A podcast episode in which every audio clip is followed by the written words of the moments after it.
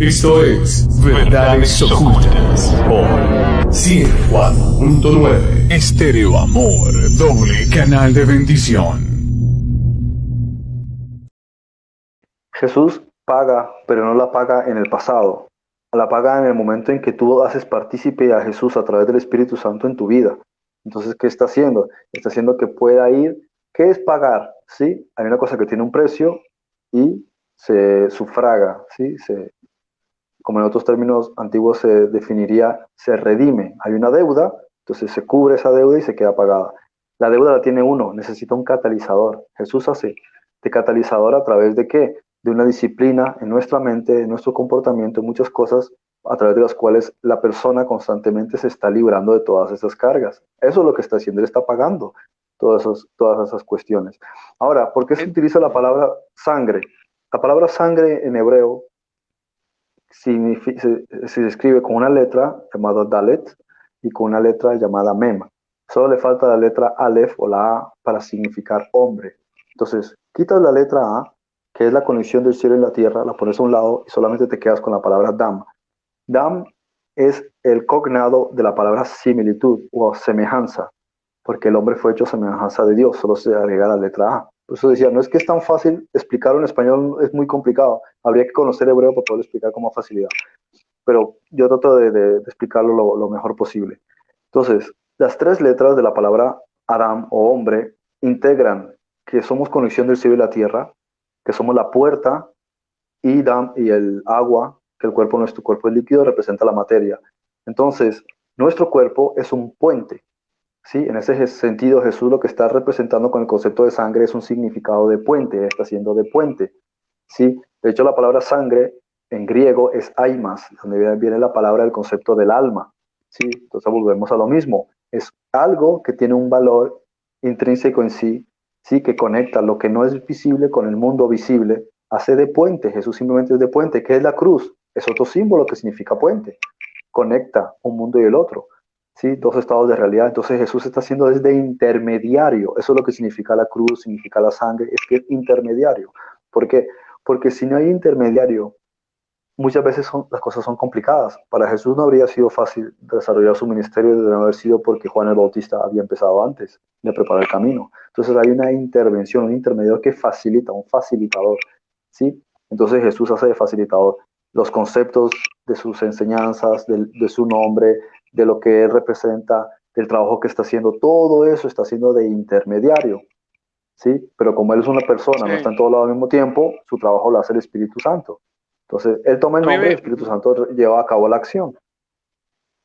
A mí me, me, me, me gusta alguna visión evangélica que dan sobre la paga, ¿verdad? Porque es como dicen, bueno, es, Jesús ya pagó, pero ahora ya te dejó el cheque, ahora tú ve a cobrarlo, ¿no? Si Jesús ya pagó el artículo, ahora tú, o sea, para dar en términos figurados. Ya pagó eso, pero el hecho de que lo haya pagado no quiere decir que tú lo agarraste. Yo te puedo decir, Freddy, te, te pagué, eh, ¿cómo se llama? Mira, te compré el celular y te lo pagué. Ah, bueno, listo, gracias. Pero no va a ser tuyo hasta que no lo vayas a traer. ¿Cierto? Mientras tú no te muevas a traerlo, el celular no es tuyo. ¿Correcto? Pero yo ya te lo pagué. Entonces, ¿qué, ¿qué analogía saco con esto? Jesús nos deja un mensaje, nos deja un testimonio, nos impregna de su conciencia con sus acciones. Es decir, cuando digo que nos impregna con su conciencia, conciencia, es que su ejemplo, su valentía, su gallardía, su sabiduría, su amor, su testimonio, todo lo que hizo en la tierra, te impregna. La atmósfera que él tenía llenaba a aquellos que se abrían. Entonces, ¿qué pasa? Viene Jesús y nos dice, ok, yo soy el camino, la verdad y la vida. Nos está diciendo, síganme, porque si ustedes me siguen, van a encontrar la vida, van a encontrar el verdadero sentido de la existencia, van a encontrar su razón de ser, su razón de estar acá y su origen. Síganme, ustedes son esto, ustedes son divinos, ustedes son dioses, ustedes son capaces, ustedes son mis hermanos. Y, ustedes son somos hijos del mismo Padre. O sea, viene con todo eso, viene con toda esa revolución, nos dice ustedes son capaces de hacer esto, lo otro si creen, y nos deja toda esa cuestión, nos impregna. ¿Y, ¿Y qué pasa? Esa es la salvación. ¿Cuál es la salvación? que yo tome todas esas verdades que Jesús trajo, que yo las tome. Jesús ahí está, las hizo, las vino a dejar, impregnó, caminó, irradió, ahí está. Ahora me toca a mí tomarlo. Es decir, Él ya lo hizo, ya lo entregó, ya lo, ya lo, ya lo, ya lo modeló, ya lo vivió, ahí está, ahora yo tengo que tomarlo, ahora yo tengo que vivirlo. Por eso dice, toma mi cruz y sígueme. Ahora yo tengo que tomar eso mismo que Jesús hizo, porque Él ya lo hizo. Él, como yo ponía el ejemplo el otro día de los niños que están en la piscina, viene y hay varios niños que se quieren tirar a la piscina, pero, pero les da como miedo porque no saben si el agua va a estar helada, eh, cómo van, hasta dónde les va a llegar el agua, pero viene uno y les dice, yo me voy a tirar, pa, y se tiran, y los demás miran y dicen, hey, no, pero el agua está bien, no, pero mira que nada perfecto, no, mira que, y empiezan todos a ver que lo que el niño que se tiró a la piscina, él pudo. Entonces dicen los demás, bueno, si él pudo, nosotros podemos. Tirémonos y siguen nosotros tirándose. El niño les abrió el camino de conciencia, les aperturó con su testimonio, con su aventura, con su fe, les dijo, vámonos, ahora los demás lo siguen. Entonces, es el ejemplo que quería aterrizar. Jesús lo hizo. Ahora, nosotros nos hacemos realmente del pago que hizo, ¿verdad? Cuando lo seguimos ahora nos apropiamos de esa obra que él hizo. Entonces, es interesante porque un día yo pensaba en esto. Decía, en la sangre está la vida. Perfecto. Entonces, cuando yo vengo y empiezo a tomar todo eso que Jesús me dijo de mi identidad de hijo, de que soy divino y todas esas cosas, empiezo a trabajarlas, a trabajarlas, a trabajarlas, el poder creador, el poder de hijo y todas esas cosas, y que yo no soy ego, yo soy amor, y empiezo a trabajar todo eso, entonces em, empiezan a hacer cambios en mi vida, en la mentalidad, en la visión del mundo material, en, mi forma de alimentarme, entiendo las tramas del mundo, las mentiras del mundo, las conspiraciones del mundo, entonces trato de llevar mi vida diferente diferente a eso porque yo no soy eso, yo no soy, yo no soy azúcar, yo no soy grasa, porque mi cuerpo no fue creado para eso. Y entonces empiezo a construir, ¿qué pasa? Todo eso, ¿dónde viene a pegar? En mi ADN, mi ADN mejora, mi estado mental mejora, mi estado vibratorio mejora. Entonces yo decía, ah, en la sangre está la vida. O sea que eso significa que cuando yo sigo la vida de Jesús, eso impregna hasta en mi propio ADN, hay un impacto. No sé, o sea, empecé a construir todo eso y a entender que el mensaje de la sangre y el mensaje del pago era el símbolo de lo que Jesús había hecho para que lo sigamos. Mm, pues sí. sí. pero no, no, no me admires tanto, solo yo sé que te gustó lo que dije, pero por favor, yo sé que estás anodada y que dijiste, wow, qué hombre, qué capacidad, muchacho. Segunda de Rasedic 3 al 15. Mira que cuando... Pero ¿qué opinas de lo que, dije? Sí, sí, que por ahí va la cosa, por ahí va la cosa. Y, y también, por ejemplo, eh, acotar que, que, frases como esa que dice que Jesús derramó hasta la última gota de su sangre son simbolismos, ¿sí? Y es en el simbolismo donde está el asunto, pero hay que conocer el vocabulario simbólico, ¿no? Y también lo mismo con él dice, mirad, este es mi cuerpo que es partido y mirad, esta es mi sangre que es, que es derramada. Sí, sin embargo, no es cierto. El vino no es su sangre y el pan tampoco es, su cuerpo. ¿A qué se está refiriendo él? Sí, como dije, el, vino, que en hebreo es yain, simboliza el dam, la sangre, que es la base estructural del, cuerpo y, y, de la conexión de lo que hay arriba y de lo que hay abajo.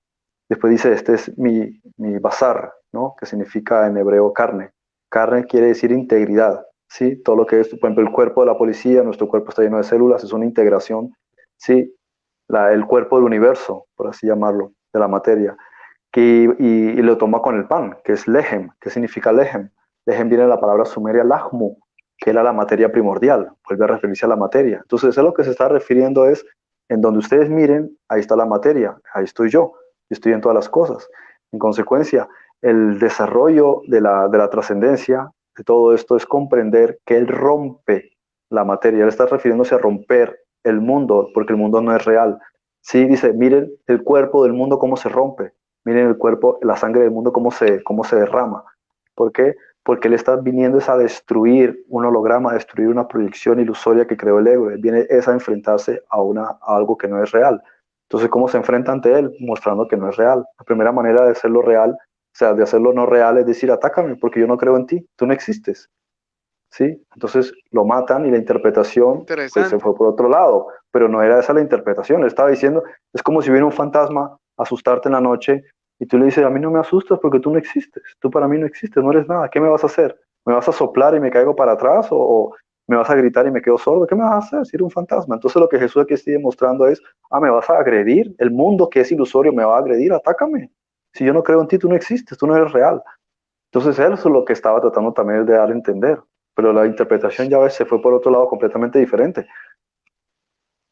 Sí, lastimosamente cuando tú usas esas palabras se tergiversan porque la gente ya empieza a decir, ah, ya, como usted nunca ha visto un demonio, no tiene experiencia de ver un demonio, dice que no existe. No estamos hablando desde la proyección de lo que tú ves, ni estamos hablando desde la experiencia que tienes, porque esa, en, en ese estado es real. Lo que estamos diciendo es que si entendiésemos que realmente todo esto es una proyección, todo esto, como dijo Jesús, somos peregrinos, eh, no somos de este mundo. O sea, si entendemos que al final todo eso es parte de una recreación, ¿verdad? De una experiencia que estamos, es como una obra de teatro. Si la persona que está, es decir, la persona que está siendo parte del elenco de una obra de teatro o una película, mientras él está viviendo la película, él tiene que vivir la película como es. Y tiene que las emociones y toda la cuestión vivirlas como es. Pero él sabe que es una película. O sea, si no, que eso nos dice, si ustedes supiesen que están actuando en una película, entendieran que esto no es real no es que el demonio que... Sí, que eso, eso es lo que significa cuando les dice, vosotros estáis en el mundo, pero no sois del mundo. En otras palabras, ustedes están aquí dentro de un escenario holográfico, pero ustedes no son de aquí, ustedes no pertenecen a esto, ustedes vienen de un mundo que sí es real. Por, eso, todas las palabras de Jesús. Mira que Jesús dice, Padre, te pido por ellos que están en el mundo, pero no te pido que los saques del mundo. O sea, no te estoy diciendo que te los lleves, no te estoy pidiendo que les quite las experiencias que tienen que vivir. O sea, no va de eso. Ellos tienen que vivir su experiencia, están en el mundo para lo que están. Pero ellos no son de aquí. Claro, porque lo que nos está pidiendo Jesús al Padre es que despertemos dentro del mundo, o sea, que nos demos cuenta que estamos, que en este mundo que no es real. Por eso muchas de las palabras de Jesús son difíciles de tomar. Por eso el rico le dijo, o, Pedro le dijo, dura es tu palabra, pero aquí vamos a seguir si tú solo tú tienes palabras de vida. Por eso le pasó al rico lo que le pasó cuando Jesús le dijo, deja todas tus riquezas y sígueme. Por eso cuando Jesús decía, el que no deja padre ni madre, porque realmente lo que nos está diciendo es, si nosotros tuviésemos la elevación espiritual, la madurez, la alta sabiduría de entender lo que vivimos, no estaríamos con esos dramas de que, ay, me insultó, pero vieras cómo me dijo ese desgraciado, cómo me habló y vieras lo que me hizo y me quemó la pata, cómo lo voy a perdonar, cómo le voy a decir esto, cómo, cómo yo, si me, me explico, cómo me hirió el ego o, o, por ejemplo, eh, eh, o, esta situación que estoy pasando, no tengo dinero, no sé qué voy a hacer y aquí caí y entonces me voy a morir. O sea, todas esas cosas, todas esas situaciones, realmente lo único que nos viene a decir es Jesús es, es una ilusión, hombre. Entiendan, mature, vean diferente. Tu hermano no te ha fallado, simple y sencillamente tu hermano está llevando su experiencia y está a un nivel de conciencia abajo que el tuyo, se supone, y se está haciendo daño el solito. Nada más él no sabe que se está haciendo daño el solito, ¿no? Em, o por ejemplo, ¿por qué estás afanado por la riqueza? ¿Por qué estás afanado por, por el pan de cada día? ¿Acaso no soy yo el que te proveo? ¿Acaso no es la vida la que te, la que, la que te dio la creatividad, los recursos? ¿Por qué entonces estás afanado por eso si sabes que realmente tú tienes la capacidad? Porque no crees en ti, en tus capacidades, en lo que te he dado. Entonces, e, esos, esos son los ejercicios que, que, que son difíciles de entender porque es cuando uno comprendemos esa mayor dimensión de lo que Jesús nos vino a decir con eso de que esto no es real. Dice ahora, ok, eh, voy a, leer algunos mensajes que tengo. Yo estoy escuchando con suma atención sus alegatos de ambos lados para poder entender sus creencias. Él, es Apache Mapache Luis Zarate. poder entender sus creencias y no creo en Dios ni en el demonio, pero yo no soy ateo. No confundir mi no creencia en dioses ni demonios en mi humilde conocimiento. Sí puedo decir que sí creo en Jesús pero no solo por el conocimiento religioso, sino desde el punto histórico. Yo creo en este Cristo que vivió y murió en Afganistán. Sí, repito, en Afganistán. Pero esto es otra historia para otro parlamento. Pero es un lujo ver sus ponencias gracias a este medio social y les envío luz desde lo más profundo de mi ser, de luz hacia sus seres de luz. ¿Quieres opinar algo de ello? No, no. Bien, pero bonito. La, muchas gracias por compartir su, su opinión. Alguna gente también dijo que Jesús vive en Cachemira. Sí, pues claro, pues opinar. De todas maneras, vivir también depende de a qué se refiere. Jesús vivió, viajó tanto, desde los tres años hasta los 24 años, y después de la crucifixión también viajó mucho. Entonces, por haber estado, estuvo en tantos países, Egipto, Inglaterra, Francia, Grecia, Tíbet, Sumer, Arabia, México, mejor dicho, ¿en dónde no estuvo? En Perú, en, en Arizona, en Estados Unidos. En, Copán estuvo, en Copán estuvo, porque también ahí fue con los mayas. No me estés dejando Copán a un lado, por favor. Dice Jessica Valladares, ahora, ¿qué pasará con las personas que no murieron y no lograron... Ah, no, este ya, ya lo había... Ah, bueno, creo que ya respondimos, Jessica, con el versículo de Hebreos. Pero no sé, vamos a volver a plantear la pregunta, a ver cómo tú la interpretas. Ahora, ¿qué pasará con las personas que no murieron y no lograron perdonar cuando sea destruida la tierra? Y como le decía, la tierra no va a ser destruida, pero ¿qué le respondes a Jessica? No, la sociedad, o sea, la estructura de los gobiernos, la estructura económica, todas las estructuras gubernamentales sí que van a ser, eh, se deshacen, o sea, todo eso va a cambiar, pero el planeta en sí como estructura, como esfera, no ni los océanos, ni, ni, la atmósfera, todas esas cosas siguen íntegras y se va a regenerar todo el planeta. Em, Me dicen. Entonces, ¿qué pasa con esas personas? Pues ellos van a tener todavía un, un poco más de tiempo a las. O sea, todos aquellos que no han trascendido, pues tienen que trascender. Todas las personas que no han perdonado las proyecciones de, de, de sus experiencias, pues las tienen que experimentar todavía. Es que el hecho de que empiece lo que se denomina el milenio, ¿sí? No quiere decir que de repente la gente hizo y ya todos son fantásticos y perfectos. Es un proceso. Pueden tardar cientos de años hasta que la sociedad empiece a cambiar. A nosotros no nos espera un futuro milagroso a corto plazo después del Armagedón. Van a haber muchísimos cambios sociales. La humanidad no de repente dice, ay, ahora me hago espiritual. Empieza una forma de cambio, de estructura, de pensamiento, de creencias, de cultura, de influencias, y hay un proceso de forma de pensar distinto, entonces empieza un proceso evolutivo, eh, social, que va a durar cientos de años hasta que ya empieza a haber una masa crítica de que las, donde la sociedad empieza a pensar de forma más unificada, con los mismos ideales, pero eso va a tardar bastante tiempo. Claro, por eso la cuestión de la reencarnación continúa, ¿sí? Y cada persona va a ir... durante bastante tiempo. Ah, correcto, hasta que la persona realmente alcance esa estatura del varón crístico, el varón de Cristo, o sea, hasta que alcance su Cristo interior. Ahora bien, eh, también muchos hablan, por ejemplo, de que eh, hay una medida, hay una medida eh, requerida, llamémosle de alguna manera, cuando está la parábola esta de las diez vírgenes y mantener su, su lámpara, hay una medida requerida de que esta lámpara se debe mantener, o sea, hay un estado de conciencia mínimo requerido para que en esa nueva era crística que la sociedad terrestre se va a desarrollar, pues hay una conciencia requerida para ser parte de esa nueva sociedad crística. ¿Qué opinas tú de esto? Porque obviamente esto sería lo que estaríamos hablando de, de una nueva también añadidura al concepto de salvación. Por lo que yo entiendo, habrá un núcleo social posiblemente centralizado en Israel durante no sé cuánto tiempo. Y las cosas que se dan ahí van a ser estructurales de lo que se de ahí, pero ese Israel no tiene nada que ver con Israel actualmente. O sea, estamos hablando de que puede que el, el, el, suelo que se pisa, por decirlo así, sea el mismo, pero no tiene absolutamente nada que ver ni con la gente, ni con el gobierno, o sea, nada que ver. ¿sí? Simplemente el punto de referencia será el mismo. Entonces ahí la sociedad que va a integrar eso será una sociedad nueva, muy distinta a lo que son los israelíes, los judíos, todo ese tipo de cosas. ¿sí? Y esa sociedad será la sociedad pues, de, los que han alcanzado cierto nivel de conciencia, que han trascendido, que han, se han alejado del ego, que están pensando en la unicidad, etcétera, etcétera, todo esto. Y ellos van a trabajar en ese núcleo. interno, después un núcleo, digamos, periférico, que son los que van a trabajar con el exterior y las personas que van a vivir en otras áreas. Sí, o sea, uno no va a ver de repente que dejó de existir Rusia, no va a ver que de repente dejó de existir India. O sea, eso no desaparece automáticamente, es un proceso. ¿sí? Y lo que sí hay es una integración con hijos del cielo, hay integración con aquellos que han trascendido, que trabajan con extraterrestres de la luz.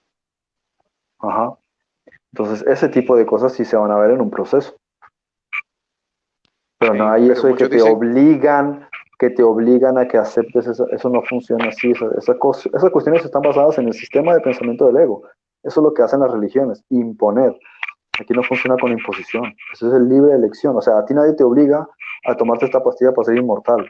O te ponen la... Tómala o te pego un tiro. Pues es la elección tuya. Tú eres el que te pierde ser inmortal. Entonces aquí lo mismo. A nadie le van a obligar que, que, que acceda a la inmortalidad a nadie le van a obligar que tenga conocimiento sobre el universo, a nadie le van a obligar a vivir feliz en comunidades. Son pues lo que no quieran aceptar los problemas de ellos. Pero no te, a no te obligan a, ser feliz.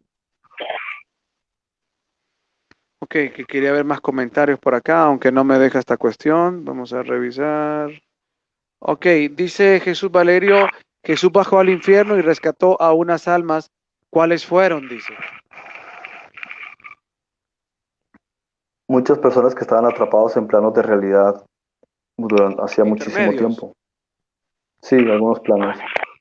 No, no, no, el intermedio en sí, o sea, lo que son las tinieblas exteriores, las tinieblas de afuera, que son la cuarta región más profunda de los, de los estados intermedios. Me refiero a en los primeros lugares donde hay personas, almas que llevan mucho tiempo ahí esperando muchas de las cuales no necesariamente están en planos paralelos de error, sino están en planos envolventes del campo de Van o sea, lo que se denomina el primer cielo. Personas que están ahí en crecimiento, pero los ayudó a trascender al siguiente nivel y otras personas que estaban aprisionadas también les ayudó.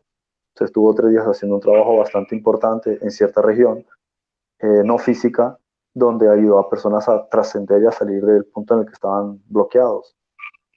Ese, es interesante porque eh, viene la pregunta, ayudar, ya uno dice, este, pues lo asocia con no hacer nada, pero ¿qué sería esta ayuda? ¿Algún tipo de instrucción como un maestro que pasa un tiempo con ellos y les ah, ayuda, les facilita herramientas, conocimiento, eh, les facilita, sí, conocimiento, herramientas para que ellos puedan desarrollarse? Y, bueno, me respondes esto, pero también, ok, bueno, me amplías, pero también quiero que lo amplíes con esto. Me llama la atención porque eh, no sé cuántos días es que estuvo supuestamente en el infierno. Dos días, creo que estuvo tres días, en el infierno. Tres, días y medio. Ahora, es interesante porque hay películas que nos muestran, me recuerdo una película que vi hace poco, eh, que unos jóvenes van a una montaña y caen dentro de la montaña. La cuestión es que no pueden salir de la montaña y pasan un tiempo dentro de la montaña y viven diversas vicisitudes.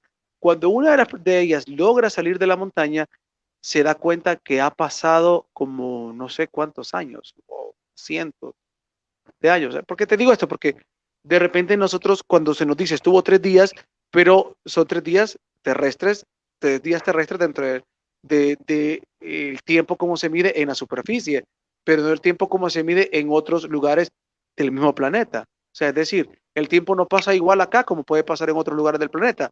Por eso eh, trataba de hacer esto y no pasa igual como puede pasar de repente en, en, en un plano, eh, llamémosle, ¿cómo se llama? Se me olvida siempre el nombre que utilizan, eh, que se utiliza hoy en algunos círculos de conciencia a los planos a los, a los planos astrales. O sea, no es lo mismo, aunque los planes astrales de los terrestres corresponden a la Tierra, el tiempo no se vive igual. Adelante. Bueno, es posible, sí es posible que la percepción del tiempo haya sido diferente, de manera que le dio tiempo de aprovechar bastante ese, ese, ese periodo ahí. Y aparte del hecho de que al no tener cuerpo no necesitaba dormir, entonces se podría considerar que se pueden sumar todas esas horas en las que él estuvo no solo instruyendo, sino directamente conectando a esas personas con su ángel que trabaja en esa sección. ¿Por qué? Porque los seres humanos tienen criaturas espirituales que los están asesorando mientras están encarnados y en el momento que deja el cuerpo, esos ángeles le pasan ¿sí? el relevo a otros ángeles que trabajan en otra sección cuando la persona está desencarnada. Entonces supongo que aquí el punto es conectarlos, ¿sí? Para que ellos vayan a un siguiente nivel, no para que sigan ahí estancados. Entonces no es solo una cuestión de conocimiento, sino una cuestión de que sirviese de puente para liberar a personas que estaban cautivas en ese estado de realidad. Y aparte, no solamente habló con ellos, también habló con los Anunnaki. Él habló con muchos de ellos que habían sido encerrados por Gabriel, por Rafael y por Mijael hacía, no sé, 7.000, 10.000 años, hace mucho tiempo, también habló con ellos. Pobrecitos, ¿y qué les habrá dicho? Ya les vamos a quitar el castigo por pícaros, pero se arrepienten, desgraciados, les dijo. bueno, sería interesante saber qué les dijo a los Anunnaki. Muy bien. No, no a todos los este, Anunnaki, me refiero a aquellos que estaban ahí. O sea, los Anunnaki no eran todos, ellos eran parte correcto, de una parte Anunnaki, aunque los Anunnaki como tal eran la oligarquía, pero bueno, ellos dependían o eran relegados de los Anunnaki. Sí, a, a los que Pedro y Judas hablan, ¿no? Que los encarceló. Sí, exacto. Ok, este, dice Stephanie Lema, Jesucristo al morir bajó al infierno, le pisó la cabeza a Satanás, le puso la chancleta a Satanás. Bueno, eso ya es interpretación mía. Sí, porque en el tiempo pues andaban con chancletas, ¿no? No, Dice, pero con una chancleta. No, lo pisó con una Nike Air. Ey, no esté dando publicidad, hombre, que a puras cachas hacemos los programas y no recibimos regalías de nadie. Digo. Ah, bueno, pues entonces lo pisó con una, con una Reebok. Todavía se pasa este muchacho. Dice, Jesucristo al morir bajó al infierno, le pisó la cabeza a Satanás y le quitó la llave de la vida y de la muerte. Es decir, venció la muerte y al tercer día resucitó. Por lo tanto, sí hay infierno, como cosas muy aparte de las ataduras de cadenas del mundo. Y es que voy a, antes de que darte paso, eh, nosotros, lo, bueno, por lo menos en mi caso, lo que yo dije es que la cuestión de que solo se liga a la salvación al, al infierno y a no padecer las cuestiones que se dicen del final de los tiempos, o sea, eh, para el cristiano, salvación es no ir al infierno y no ir y no, no pasar la gran tribulación. Eso significa para el cristiano salvación. ¿sí? Más es mm. algo más amplio que tiene que ver con lo que está diciendo al final. Es liberarnos de las ataduras que nos tienen arraigados a este sistema, a este sistema de corrupción, a este sistema del ego. ¿sí? Todas esas cosas, esas depresiones o ansiedades o esas cosas de que, ay, me ofendió, mira cómo me dijo, mira cómo me trató. O sea, es una visión elevada de esas cosas y librarse de todas esas cadenas que nos atan mentalmente. Es que se trata, es que se trata de la vida, la vida en sí, las situaciones de pobreza que vienen de la mentalidad de escasez, las situaciones de, de vicisitud, lo que llaman la mala suerte, las enfermedades, las dolencias, la muerte prematura, las discordias, los problemas, las separaciones, o sea, todo eso es ya un infierno, todo, ahí es donde necesitamos ayuda para ser salvados de todo eso. Ya lo otro, cuando uno deja el cuerpo, ya se preocupa por, otras cuestiones, pero esa es la principal salvación donde uno necesita a Cristo. De hecho, eso lo predica muchas veces. Tú necesitas, tienes problemas en tu vida, necesitas a Cristo. Esa es la salvación número uno de la que se tiene que hablar. No hace falta, o sea, Jesús no le rompe la cabeza cuando va al infierno a, a Satán, porque Satán no está en el infierno. ¿sí? Es, es cuando una persona niega a su yo satánico cuando está rompiendo la cabeza. De hecho, mira la Biblia y no dice nada de que Jesús le haya roto la cabeza. Es de una película de, Mel Gibson llamada Pasión de Cristo. No, o sea, aquí la cabeza de la serpiente que es tumbada es cuando una persona se niega a su propio ego, a su propio resentimiento, a la, incapacidad de perdonar, a su odio, a estar viendo a los demás como enemigos, a criticar, a vituperar. O sea, cuando uno se niega a todo eso, uno le, como se dice en español, en España, le escacha la cabeza a la serpiente. ¿Sí? Porque no estamos hablando de otra cosa, sino, sino del ego. Llámalo Satán o en el idioma que cada quien quiera llamarlo. Claro. Perfecto, maestro. Bueno, nos dice mm, Apache Mapache, sencillamente qué maravilla ver este directo. Realmente estoy aprendiendo mucho gracias a sus conocimientos. Nunca uno deja de aprender. Mil millones de gracias por este directo. Y se hace risa, hace chiste por un chiste que para mí no tiene la más mínima de sentido. Eh, el chiste que hiciste de los tenis, de la marca de tenis, le pareció gracioso a él. pero en realidad no entiendo. Es que hay gente que sí valora el, humor. Yo contando chistes allá en tela, yo contando chistes en tela y contando chistes allá en Copán, y la única que se ríe es a Amy, porque no puede ser, y Clarisa. Que ella sí tiene, tú no te tienes sentido el humor. Tú, tú pones el, el, listón lo pones muy alto. Tú pones el listón de los chistes muy alto. No, son humildes ellos, porque hasta Apache es demasiado humilde reírse con el chiste de los tenis, la verdad es que no sé. Pero creo que es el aprecio que te tienen, es la admiración que te tienen, por eso les da risa tus chistes. Eso es lo que pasa. Eso quiere decir que no, tiene, no, tiene, no tienes admiración por mí entonces. sí la tengo, pero lo que pasa es que con los chistes la botas.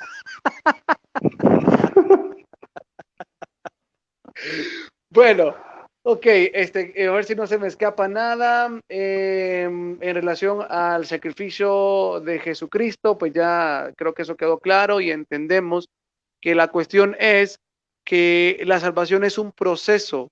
Por eso Pablo habla de la buena carrera de la fe. Por eso también se habla de la estatura del varón perfecto, porque definitivamente, y aquí yo quiero ampliar una cuestión que me llama mucho la atención dentro de lo que, de lo que también habla la pista y Sofía, que en los siguientes programas Vamos a ir ampliando más de este texto, pero eh, es muy, muy importante la, la parte donde dice que una persona que murió siendo justa, eh, dice que pues viaja por, por ciertos lugares cuando el, el, alma deja el cuerpo, eh, pero prácticamente no, no, no, no pagan, o sea, es, es como que te deja entrever, tal vez tú me corriges, pero te deja entrever que es muy, muy bajo los suplicios, dice que pasa, pero dice que cuando vuelve a encarnar, la ubican en lugares de, ¿cómo se llama?, de privilegio, para que en esta ocasión ya logre conocer el primer misterio. Yo quiero acotar ya para el cierre que esta cuestión de Jesús y la reencarnación, como dije con anterioridad, es simple y sencillamente el hecho de que cuando se entiende ese mensaje de Jesús y se es capaz de ir en ese caminar, en esa buena carrera de la fe, en esa, en esa senda de alcanzar esa estatura del varón perfecto, o sea, te focalizas en eso y eso es tu prioridad y esa es tu razón de existencia en el día a día, realmente es tu prioridad, pues entonces vas a alcanzar esa, ese estado y ya no más vas a reencarnar. Sin embargo, si mueres en un estado donde, pues digamos que eh, tuviste eso que, que llamamos que son buena gente, ¿verdad? hay gente que es, hay gente que es buenona, ¿no? Pero, pero que vive en tristeza, que vive en dolores o que o que no logra explorar, explorar y explotar al máximo su divinidad, pero son buena gente, son personas que, que, no andan en, rencores, que no andan en envidias, que, que realmente no, su prioridad no es lo material, pero sí tienen tristezas, hay cosas que todavía les ofenden, eh, pero son buena gente, ¿sí? Dentro de, de, de, de, la, de una categoría que le podemos dar. Pero no alcanzaron ese nivel de trascendencia, no alcanzaron ese nivel de, ¿cómo lo puedo decir yo? De estatura, de varón perfecto, de crístico, ese nivel de conciencia, ese resucitado, no lo alcanzaron. Entonces, pues vuelven a encarnar y ahora sí son ubicados en esas posiciones donde mi gallo, ahora sí vas a cantar, ahora sí vas a alcanzar esa trascendencia, ese resucitar y ya no más reencarnación, ya vas a un nuevo nivel. Por eso es bonito todo esto, porque al final vamos a ir viendo más adelante que también responde a muchas dudas que tenemos de por qué vivo esto, para qué vivo esto y por qué a mí. Y eso es lo lindo de la reencarnación de estos temas.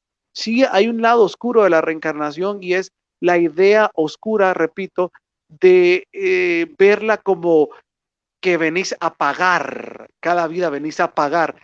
Sí hay, hay deudas que saldar, pero no desde el punto de vista egocéntrico de que castigo, tenés que ver la vida como castigo, no, sino tenés que ver la vida como amor, como oportunidades de sanar, sanar lo anterior. Y esa es la trampa delicada que hay en la mala interpretación de la reencarnación, porque la reencarnación también se puede ver con los ojos del ego como la condenación, estás viviendo en esta vida porque merezco vivir esto, porque fui basura la vida pasada y me merezco vivir esto. No, es una forma de esta nueva experiencia y lo que estás viviendo, sí, está, está relacionado con tu vida anterior. Y claro que esto es una repercusión de tu vida anterior, pero ahora vienes a sanarlo. No vienes a vivirlo como castigo y sufre, maldito, sufre. No, es la oportunidad de sanarlo. Bueno, adelante, tu, tu opinión de cierre. No, sí, es, lo que estabas diciendo también. Y de hecho también por eso lo menciona Jesús eh, cuando se habla sobre la reencarnación en un curso de milagros. Dice, pues en el sentido literal, nadie está encarnando porque no hay nada donde encarnar porque es una proyección. Pero si sirve como sistema de creencias, pues mira, el punto es por qué te justificas o por qué quieres tener comprensión sobre ese tema.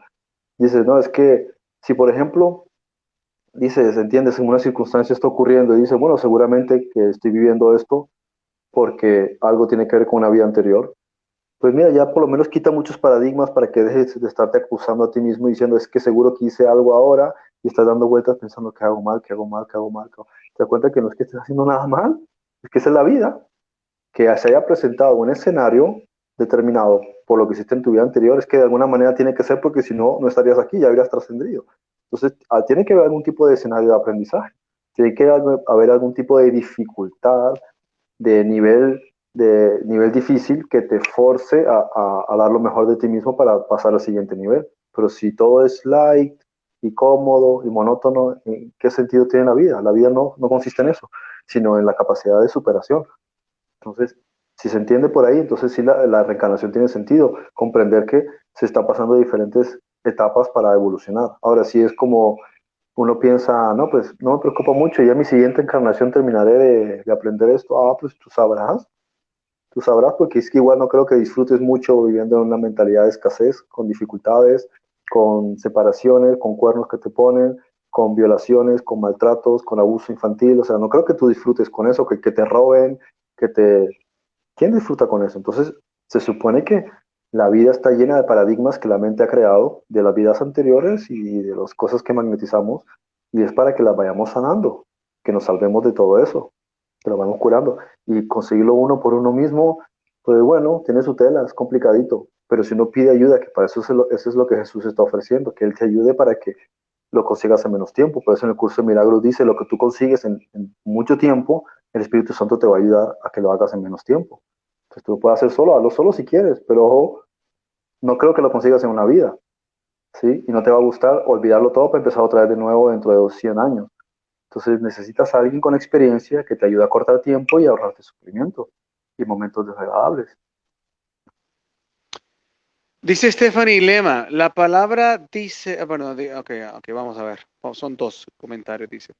Cristo al echar fuera demonios, entonces le estaba diciendo a la gente, no crean en esta película de ficción que tú no estás endemoniado, pero la palabra dice que el demonio dentro de él habló y dijo, tú eres hijo de Dios, entonces el holograma le habló a Jesucristo, Jesucristo hecho fuera un holograma y dice más adelante, la palabra dice que el hombre endemoniado le habló a Cristo, entonces, e inclusive le dijo su nombre y su nombre era Legión y Legión es el equivalente a más de tres mil demonios. Antes de, darte paso a esto, quiero contar una, un, una, un mensaje que escuché una vez eh, muy bonito para conectar con esto y cómo se llama eh, y dar un ejemplo. Eh, usando tu, tu gran chiste de los Nike, ¿sí? de, los tenis Nike. El que no quería, el que no quería hacerle publicidad. sirvió, sirvió, sirvió. Y de los Reebok, este, los que vivimos en Latinoamérica podemos experimentar mucho más esto y en otros lados, tal vez China y algunos lados de, de Oriente, experimentará bastante esto. De, que tú vas a una tienda, ¿sí? Y tú compras una réplica de Nike. ¡Wow! Igualita. ¿Sí? Ah, visualmente idéntica al tejido y todo, pero no es la original. Entonces, o, por ejemplo, me gustó este, este ejemplo que una vez yo escuché de una persona que decía, eh, es un libro de, de, Maldonado que ponía, de Guillermo Maldonado, que pone este ejemplo. Dice que había una vez un hombre que su carro se le quedó en medio de la lluvia y entonces él decía, ¿y ahora qué voy a hacer? ¿Cómo voy a reparar este carro? Yo necesito una gata para reparar este carro, la llanta se ponchó y no sé qué. Entonces dice que veía una casa al fondo, una lucecita y se decía a sí mismo, ay hombre, voy a ir a esa casa, ahí me tienen que ayudar. Yo sé, Señor, que me van a ayudar. Yo sé, Padre, que me van a ayudar ahí. Entonces iba caminando y decía, ay hombre, ¿y si ese Señor está acostado? ¿Y si ese Señor eh, no hay nadie en la casa? No, no, pero yo tengo que yo tengo fe que voy a ir y seguía avanzando. Y cuando se iba acercando decía, ¿y si ese hombre me responde mal encarado y me dice, Señor, ¿cómo es posible que usted a tal hora de la noche, a tan altas horas de la noche, me viene a tocar la puerta de mi casa? ¿Cómo es posible esto? Ay, Dios mío, no importa, pero yo voy a ir. La cosa es que el Señor fue creando una ilusión en su cabeza, tarará, tarará, tarará, tarará, tarará, tarará. Cuando llegó a la puerta, le sale un hombre bien amable, le dice, buenas noches, ¿en qué le puedo servir? Y el señor que le iba a pedir ayuda, a pedir la gata del carro, le dijo, mire viejo, le dice, ¿sabe qué? Gracias, ni necesitaba su gata, le dice, viejo amargado, yo que venía acá a pedirle ayuda, pero con su actitud, mejor me voy. El señor no le dijo nada. No le dijo nada. Entonces, eh, cuando se habla muchas veces de holograma para poder tener un recurso, es más, un holograma no es algo que no sea, o sea, no es algo que no esté, no es algo que no exista. Un holograma es materia, es proyección. Lo que pasa es que es materia en, otra, en una densidad eh, mucho más alta, pero ahí hay algo, o sea, esa energía, ahí hay algo, ahí existe algo. Es decir, la nada no existe. Escuchen esto, la nada no existe, porque siempre hay algo detrás de eso. Lo que se quiere decir con las cuestiones de holograma y que es una ilusión es las cuestiones que no son reales, no son verdaderas desde el punto de vista, como ponía el ejemplo del tenis Nike. O sea, una, una, una, una, perdón, una, eh, un tenis Nike que no es original, no es que no existe, existe, pero no es el original, no es el verdadero. Entonces, muchos de estos conceptos, para ayudar a la mente, lo que nos están diciendo es, que no es real desde el punto de vista de la verdad como creemos. O sea, hay una verdad superior. Hay algo o que es realmente original y verdadero. Esto es, vaya, son imitaciones. Entonces, ponía este para cierre de, este punto, porque quiero que es el tuyo, obviamente. Dice una vez un varón que estaba eh, en, en oración y meditación y en eso vio unos demonios. Entonces él se acercó a ellos y les dijo, eh, muchas gracias por estar aquí, le dijo a los demonios. Y los demonios que aceptados como nos está hablando este hombre, nos dice que muchas gracias por estar acá. Sí, les dice, yo les quiero agradecer a ustedes, pero ¿por qué nos quieres agradecer? Le dice, porque ustedes son como los muchachos que llegan en la noche a mi casa a llevarse la basura. ¿Cómo así? Le dice, sí, ustedes demonios ayudan a sacar lo peor de mí. Y gracias a que me ayudan a que salga lo peor de mí, yo puedo ver lo peor de mí cómo no le voy a dar gracia y cómo no lo voy a honrar. ¿Sí me explico?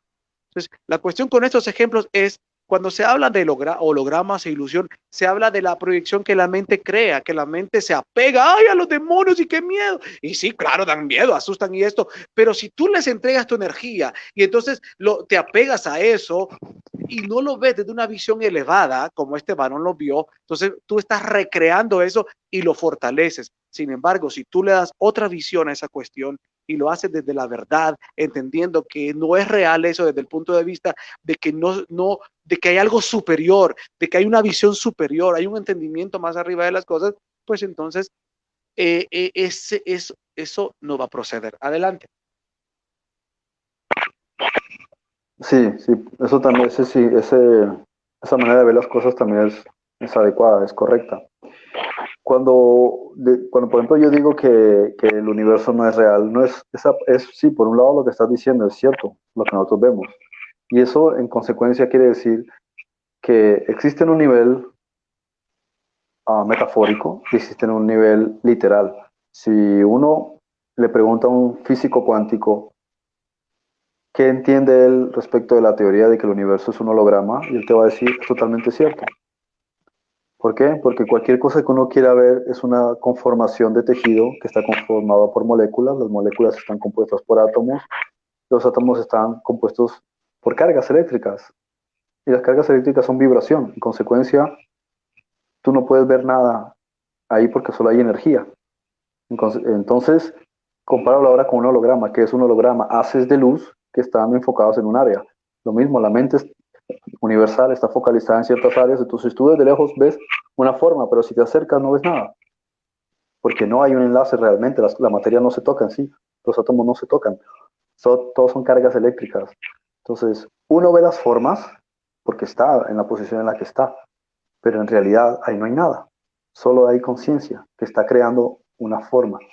Entonces, Jesús dice, no creáis en el mundo.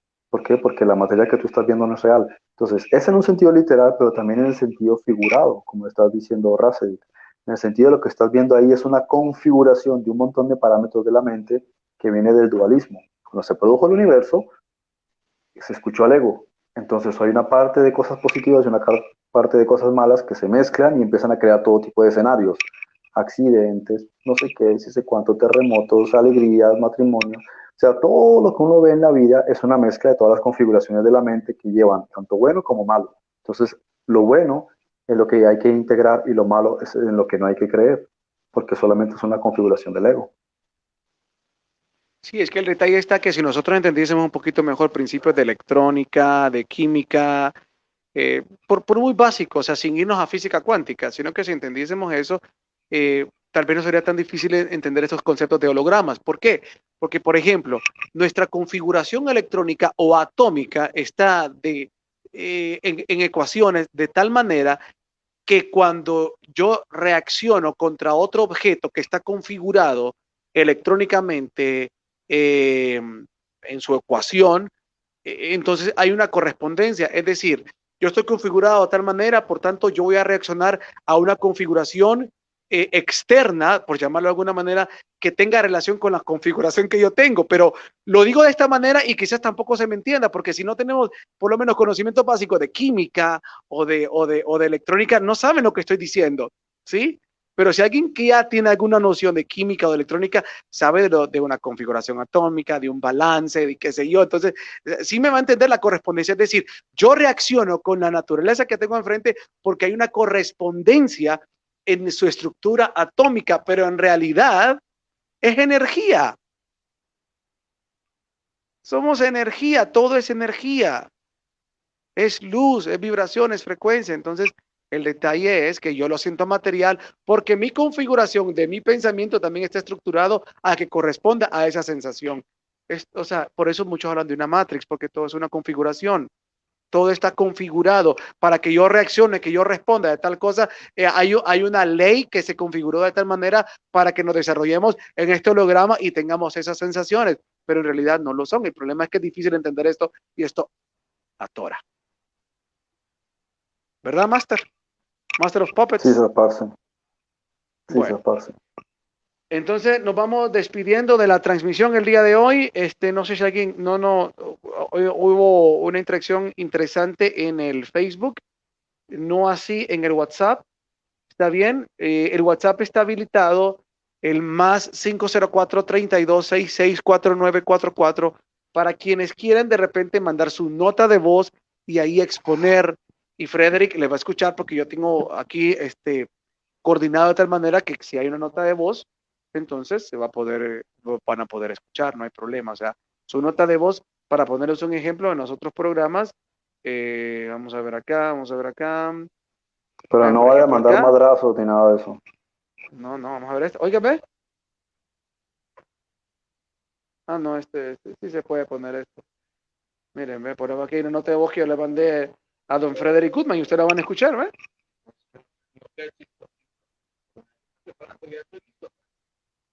Escucharon, ¿verdad? ¿No escuchaste? Yo escuché algo ahí, un ruido. Escuché exactamente. no, porque no te gusta lo que dije, decís eso, ¿verdad? Vamos a repetir para ver si nos escucha, ¿ves? Es que lo que digo, qué chistosito. Pues te estás preparando y ah. estoy listo, pues. Ah, sí, ahora sí te escuché.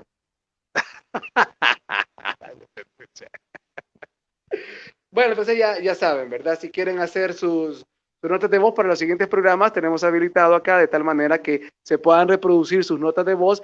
Frederick las puede escuchar y también la audiencia que nos está viendo en el live puede escuchar la nota de voz. Así que por eso se ha habilitado esto. Si quieren usar siempre el Facebook, pueden hacer sus preguntas por allá. O si quieren mandarlas también sus preguntas por el, ¿cómo se llama? El, el WhatsApp más 504 3266 4944 o incluso, si quieren hacerlas al Messenger de Federico o el mío, lo pueden hacer nota de voz y también ahí se pueden reproducir. Bueno, Frederick, este, estamos claros. Simple y sencillamente, Jesús, el entender a profundidad el concepto de salvación con Jesús y la obra de Jesús, rompe el ciclo de reencarnación. Y cerramos. La la mejor traducción de Hebreos 9:27 sería como está establecido para los hombres, una vez que mueren, compensación, siembra, cosecha. ¿Estamos? ¿Alguna añadidura de cierre o estamos claros? No, no, eso, eso. Dice, es dado al hombre, hasta tal como es dado al hombre, una vez muere, recibir juicio, ¿sí? balance, compensación de todo eso, lo, que le corresponde en, en, ese estado en el que va a estar. Y eso también respecto a lo que, que repite, le, perdón, tal, dale, como le, tal como le es dado al hombre, una vez muere, recibir juicio. Claro Y en que vez es de muy juicio, distinto. Sinónimo, balance, compensación, equilibrar. muy bien. De hecho, Adelante, fíjate que es que aunque, aunque cuando lo leen en la traducción, porque yo también lo, lo he mirado muchas veces en la traducción al castellano, por ejemplo, de Reina Valera y otros, ni siquiera encaja tampoco con la doctrina del cristianismo, porque según la doctrina que se ha eh, aceptado, es que la persona muere, bueno, perdón, la católica es que la persona muere, va al infierno si es mala o va al cielo si es buena. La evangélica, o bueno, la protestante es que en términos generales la persona espera, está en ese estado de espera y un día que hay la resurrección es resucitado. Entonces, ni siquiera leyéndolo ahí en castellano dice eso. Porque no dice nada de Sí. resurrección, ni dice nada del infierno, ni dice nada del cielo, no dice nada. O sea, en realidad es que, ¿sabes lo que pasa? Que muchas veces la gente se quiere apegar de pasajes, tratando de que un pasaje, como lo interpretan, quiera crear una doctrina. Y eso es muy delicado. Es como si un investigador o un agente del FBI o de la CIA que está haciendo un estudio, un análisis de un crimen, encuentra una prueba y ya saca una interpretación completa de un montón de cosas. Dices, pero si solamente encontraste una cosita ahí, ¿de dónde sacas todas estas cuestiones? Hace falta más piezas, por lo menos siete, ocho pasajes que estén estructurados para poder sacar una conclusión, no coger un pasaje ahí de forma aleatoria y ya con ese pasaje, tal como lo interpretaste, crear una doctrina. Claro. Y, eso que eso que acotas para cierre, bueno, no podemos ampliar mucho más en ello, pero definitivamente es sumamente importante porque como dices, o sea, si realmente nos detenemos en la literalidad de cómo está hoy el versículo, no tiene ni pie ni cabezas con la visión eh, ni del infierno ni del juicio final, porque entonces, ¿qué? A ver, vamos a ver, según la visión evangélica. La visión evangélica también es esta, cuando la persona muere, va al cielo o va al infierno. Entonces, pero ese juicio, ¿qué es? ¿Ese, ¿Qué es? ¿Es el juicio final que dice ahí o el juicio de que va al cielo o al infierno? O sea, la persona muere, se presenta a un tribunal y le dicen, bueno, ¿usted va al infierno o va al cielo? Ah, perfecto. Bueno, va al infierno, muy bien. Eh, el juicio es, no, usted va para el infierno, no, usted va para el cielo. Ah, bueno, perfecto. Entonces la persona se fue, fue para el infierno y la otra se fue para el cielo. Y entonces cuando ven el juicio final, ¿cómo es la cosa? En, en el juicio final, la, la persona que estaba en el infierno, la sacan del infierno, le quitan las llamas y le dicen, ah, bueno, vamos al juicio final. Saliste del infierno y entonces tu condenación era, ah, la que ya sabías, era eterna, pero te queríamos decir que ahora otra vez vas a estar eterno. O sea, se supone que la persona que va al infierno eternamente porque está eternamente, pero se supone que en el juicio final nos van a dar la condena eterna. Entonces, perdóname, ya estaba en el infierno, pero ya sabía que era eterno, pero en el juicio final me vuelven a sacar del infierno para decirme que es eterno otra vez. No tiene sentido, señor. Claro. Perdóneme, busca pregúntense, no tiene sentido. Busquen que claro, si buscas pasajes sobre eso, aunque sea en el canon de la Biblia, te das cuenta de que no hay pasajes sobre eso. Todos son ambigüedades, cosas que se dan por, sentaje, eh, por sentadas. Se, un- una frase por ahí de un verso, entonces ya cogen esa frase y la convierten en un, en un dogma. Una frasecita por ahí y ya la convierten en un dogma. Y en realidad son frases aisladas que la traducción es incorrecta, la interpretación es incorrecta y la información en sí que habla sobre ese tema ni siquiera se aborda en, esa, en esos textos. Es como que Y la vamos a la necesidad de encontrar una respuesta es como una necesidad eh, de que tengo que encontrar la respuesta porque está ahí. Cuando en realidad no, es que no está ahí. no está ahí. Y hay que entenderlo. Fíjate, Igual que en la medicina, igual que en la medicina, hay un área para cada sección de, de una materia. Entonces lo mismo ahí, tú vas a encontrar en la Biblia lo que aborda en la Biblia, en la historia del antiguo Israel. Pero si tú quieres saber sobre otros temas, hay otros libros para esos temas. Incluso de esa época, anteriores a esa época, en una cultura paralela e incluso posterior a la Biblia. ¿Por qué? Porque eso es- el Espíritu Santo a través de muchos ángeles lleva transmitiendo revelaciones por todos los siglos hasta el día de hoy. Uno no se entera de mucho durante los 1400 tiempos de oscurantismo por causa del oscurantismo. ¿Sí? Pero la información se ha mantenido revelada. Entonces tú dices, yo necesito saber sobre tal cosa y no la encuentro en la Biblia, pues no la forces si no está ahí. Pide al Espíritu Santo te ha mandado una información en la fuente donde esté. Pero es que a veces se mete en esa cuestión radical de que todo está en la Biblia. Y, no es así. la, Biblia solo aborda lo que se aborda ahí. La Biblia trata lo que trata la Biblia. Si tú quieres saber de otro tema en profundidad, pues vete a, la fuente que trata ese tema. Y fíjate que vaya, por ejemplo, el otro escenario, ahora veamos el escenario de la persona que se fue al cielo. Ah, sí, es que luego viene, para los que están en el cielo, viene el juicio del trono blanco. Entonces, como estaban en el cielo, cuando se el juicio del trono blanco, se van a presentar, pero ¿dónde es el juicio del trono blanco? ¿En el cielo, en la tierra? ¿Dónde es? Primero definamos eso. Pero bueno, pero ya estaban en el cielo, entonces ahora van al juicio del trono blanco y, les van a decir, ahora eternamente van a estar en el cielo, pero es que ya estaban en el cielo. O sea, según la concepción, ¿no? Ahora, otra cuestión. entonces, es como que el juicio ah, está de más. Correcto. No, pero Raceli, es que vos no entendés que el juicio del trono blanco es que se le dan los galardones, los premios. Ah, ah, ok, entonces el juicio del trono blanco es que solo nos dan premios, pero seguimos viviendo tocando las arpas en el cielo. O sea, no hay concurrencia en un montón de cosas. Y por ejemplo, es aquí donde también por estas lagunas es donde toma ventaja otras doctrinas como la de los testigos de Jehová, es que el alma queda en stand-by. O sea, este es el problema, que entonces, eh, por estas lagunas, entonces, claro, y tienen razón los testigos de Jehová cuando dicen, es que no tiene lógica, no tiene lógica que te sacan del infierno para volverte a meter al infierno, ¿cierto? No tiene lógica. Entonces, por eso dicen los testigos de, Jehová que quedas en stand-by. Por eso definitivamente que la reencarnación es una bendición entenderla, porque realmente casa y concilia todos los conflictos. O sea, miren, todas estas verdades que golpean las doctrinas son preciosas porque son las que vienen a votar todas las doctrinas, a conciliarlas y a darse cuenta de que no hay nada que estar peleando. Pero esa es la trampa de las doctrinas, que te dan una verdad, pero te ocultan la otra, entonces ya está el conflicto. Bueno, nos vamos entonces. Gracias por acompañarnos, Frederick. Gracias también a ti por, bueno, ¿cómo es la cosa? ¿Vos me agradeces a mí o te agradezco a vos porque es tu Facebook Live, no es el mío? Entonces, no sé cómo es la cuestión ahí. Yo te, doy gracias por permitirme, o me agradezco a ti. La verdad que no sé. Estoy tan confundido con, ahorita con lo que dijiste, no sé si estoy tan, todo estoy tratando de procesar cómo es la cuestión del, del, juicio final cuando van al infierno. Te sacan del infierno chamusqueado, pero ¿cómo? ¿Te limpian un poquito antes de presentarte ante los jueces que te van a volver a meter al infierno? Maquillarte y todo. Sí, no entiendo. Entonces, y, y, ahorita estoy tan confundido porque no sé, estoy en tu Facebook Live, pero yo te estoy entrevistando y ya estoy confundido. Las doctrinas no sirven, la verdad. Dice Ruth López, la mayoría de los religiosos se creen con mayor autoridad de condenar que el mismo Cristo. Juicio final es igual al fin de los juicios. Dios es amor. El problema es que la mayoría, eh, el problema es que la mayoría aún no sabemos amar en el sentido más literal de la palabra. Para la mayoría de los humanos, amar es poseer, correcto. Y si no te poseo, lo que quieren las religiones, estás condenado. Apache, muy bien, muy bonita conclusión, Ruth López. Hasta Venezuela, sí, ¿verdad? ¿Es correcto? Sí, chamo, hasta Venezuela. En Venezuela la chama. Sergio Valverde, buena conclusión, dice Sergio Valverde. Eh, creo que hay otros comentarios para abajo. Para, ok, dice Apache Mapache, Luis Zarate, excelente aclaración sobre las doctrinas y su superposición sobre cada una. Así es, estamos confundidos. Así que desde el Facebook, desde el muro de don Frederick Goodman, yo me despido y le agradezco por haberme permitido entrevistarlo en su muro.